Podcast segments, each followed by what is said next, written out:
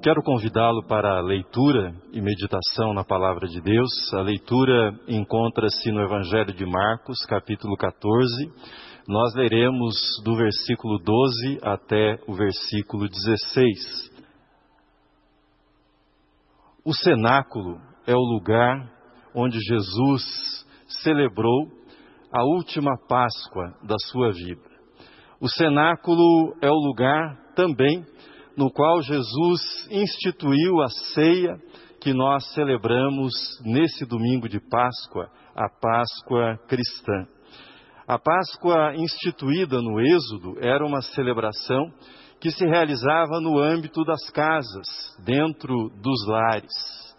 Por razões que todos nós conhecemos, esta é a segunda Páscoa que nós realizamos dessa forma. Fizemos assim no ano de 2020 e estamos fazendo agora nessa Páscoa de 2021. O cenáculo no qual Jesus celebrou a Páscoa foi um espaço numa residência que foi cedido generosamente para Jesus. Seguindo as instruções que o Mestre havia dado, os seus discípulos foram até aquela casa e o seu proprietário cedeu aquela sala, cedeu aquele cenáculo para que Jesus pudesse ali celebrar a Páscoa com os seus discípulos. E foi no cenáculo que Jesus instituiu a ceia do Senhor que hoje nós celebramos. Ele, tendo dado graças, tomou o pão, partiu e disse aos seus discípulos: Isto é o meu corpo que é dado por vós. Tomai, comei, fazei isto em memória de mim. Por semelhante modo, depois de haver ceado, o Senhor Jesus tomou o cálice e, tendo dado graças, ele disse, disse: Este é o cálice da nova aliança, do meu sangue derramado em favor de vós. Bebei dele todos vós. Fazei isto em memória de mim. No cenáculo, Jesus instituiu a ceia do Senhor que nós celebramos hoje. E no cenáculo, Jesus estava ratificando, Jesus estava confirmando três afirmações que ele fizera a respeito de si mesmo no Evangelho. No cenáculo, com a instituição da ceia do Senhor, as três afirmações que Jesus fizera sobre si, sobre a sua missão, cumpriam-se quando ele instituía esta ceia que nós celebramos hoje. Quais são estas afirmações feitas por Jesus que foram confirmadas ali no cenáculo? Primeira delas, Jesus assim disse em Mateus 12, 8: Aqui está quem é maior que o templo. Aqui está quem é maior que o templo. No templo de Jerusalém eram realizados os sacrifícios segundo a lei mosaica. O templo havia cumprido o seu papel na história da salvação.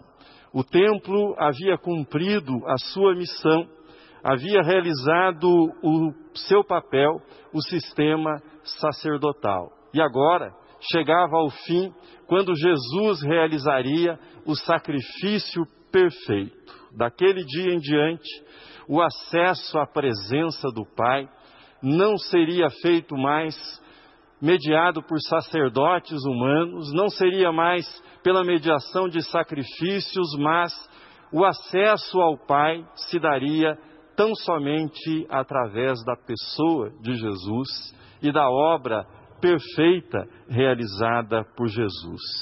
No templo, as pessoas iam para oferecer os seus sacrifícios para Deus. Em Jesus, na encarnação de Jesus, na sua morte na cruz, Deus veio até nós, Deus se fez humano, Deus veio ao nosso encontro e ele ofereceu o seu próprio filho para que nós tivéssemos acesso à presença dele por meio do perdão dos nossos pecados. Jesus derramou o seu sangue para abrir caminho à presença do Pai. quando ele instituiu a ceia do Senhor, ele estava ratificando esta afirmação que ele havia feito. Aqui está quem é maior que o templo. Mas há uma segunda afirmação feita naquele cenáculo que foi ratificada por Jesus, quando ele instituiu a ceia do Senhor. E a afirmação encontra-se em Mateus 12, 41, quando Jesus diz: Aqui está quem é maior do que Jonas. Jonas, profeta conhecido pela sua desobediência, profeta conhecido pela sua ira contra os ninivitas. Jonas pregou a contragosto, diz o livro que leva o seu nome, que depois de ter pregado, ele foi para fora da cidade e assentou-se na expectativa que o juízo de Deus caísse sobre aquela cidade e a destruísse. Jesus, por sua vez, foi o profeta obediente, obediente até a morte e morte de cruz. Jesus, diante da desobediência da cidade de Jerusalém, ele chorou pela cidade e pelos seus moradores. Jesus foi levado para fora da cidade, mas para ser sacrificado no Gólgota pelos nossos pecados. Jonas esteve três dias e três noites no ventre do grande peixe. Jesus esteve três dias e três noites no sepulcro, na morte, para nossa salvação. Jonas foi o profeta da ira. Jesus foi o profeta do amor, o profeta da doação da própria vida. Jonas foi o profeta da fuga. Jesus, o profeta da entrega, da entrega da própria vida por amor à humanidade, por amor a todos nós. E há uma terceira afirmação que é ratificada quando Jesus institui a ceia naquele espaço do cenáculo. A terceira afirmação encontra-se no Evangelho de Mateus, capítulo 12, versículo 42, quando Jesus, naquele espaço, ele assim diz: Aqui está quem é maior que Salomão. Aqui está quem é maior que Salomão. Salomão teve ouro e prata em abundância. Salomão construiu palácios, ele teve rebanhos. Vestiu-se do melhor linho, bebeu em taças de ouro. Sobre ele se diz que foi o homem mais sábio e mais rico que já pisou sobre a terra. Porém, no final da sua vida, ele fez bobagem. No final da sua vida, o seu coração não era fiel ao seu Deus, mas nos é dito que o seu coração inclinou-se para servir outros deuses. Isso no final da sua vida. Agora, olhe para Jesus, para a vida de Jesus. Ele viveu sobre a terra provavelmente menos tempo do que Salomão esteve no trono de Israel. A vida de Jesus foi mais curta, mais breve do que o reinado de Salomão sobre Israel. Jesus pregou durante os últimos três anos da sua vida. Em sua última semana de vida na terra, ele entrou em Jerusalém num jumentinho, montado em um jumentinho emprestado. O espaço onde ele instituiu a ceia também era uma casa, um espaço, um cenáculo emprestado para ele e para os discípulos. Certamente ele não bebeu, ele não tomou o vinho da ceia numa taça de ouro. O manto que ele teve foi um manto improvisado e em tom jocoso desprezível oferecido pelos soldados. O cetro foi, feito, foi entregue a ele com essa mesma intenção.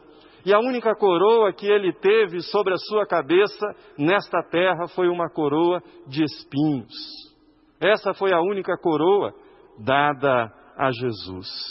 E o seu trono, o seu trono foi a cruz. Em nosso cenáculo hoje, no cenáculo que é a sua casa, nós celebramos a ceia do Senhor. Mas quem é esse Senhor? Quem é esse Jesus cujas palavras e gestos nós repetimos nessa manhã de Páscoa? Quem é esse Senhor? É aquele que é maior que o templo. Eis o Cordeiro de Deus que tira o pecado do mundo. É aquele que fez o sacrifício perfeito pelos nossos pecados. Ele é o caminho, a verdade e a vida. Ninguém vai ao Pai a não ser por meio dele. Mas quem é esse Jesus que nós adoramos nesta manhã de ressurreição? Quem é o nosso Senhor? Ele é aquele que é maior que o profeta Jonas. Profetas proclamam a palavra de Deus. Jesus é a própria palavra encarnada, é o Verbo que se fez carne. Jesus é a expressão exata de Deus. O autor da carta aos Hebreus nos diz que, tendo Deus outrora falado muitas vezes, de muitas maneiras, nestes últimos dias nos falou por meio do seu Filho. E ele frisa que é a expressão exata do ser de Deus. Jesus é a própria palavra de Deus dirigida a nós. Mas quem é o nosso Senhor? O Senhor que venceu a morte é aquele que é maior que Salomão. O rei Salomão foi o mais sábio entre os homens. Entretanto, Jesus é a encarnação da própria sabedoria. É a sabedoria que se fez humana, que habitou entre nós na pessoa de Jesus. Nele estão todos os tesouros da sabedoria e da vida. Jesus é sacerdote, rei e profeta. Ele abre o caminho para Deus pelo perdão ele concede a Sua palavra ao nosso coração e Ele governa a nossa vida como Rei. Maior que o templo, maior que Jonas, maior que Salomão. Jesus é maior que a pandemia que nós vivemos, Ele é maior que o nosso medo, Ele é maior que as nossas preocupações, Ele é maior que a nossa ansiedade, maior que as nossas tristezas, maior do que todos os nossos medos. Jesus disse: Eu sou a ressurreição e a vida. Aquele que crê em mim, ainda que morra, viverá. Que privilégio o seu receber o Rei, o sacerdote, o profeta Jesus na sua casa, no seu coração, para cear com Ele nesse domingo de Páscoa. Que Deus o abençoe nesta hora. Amém.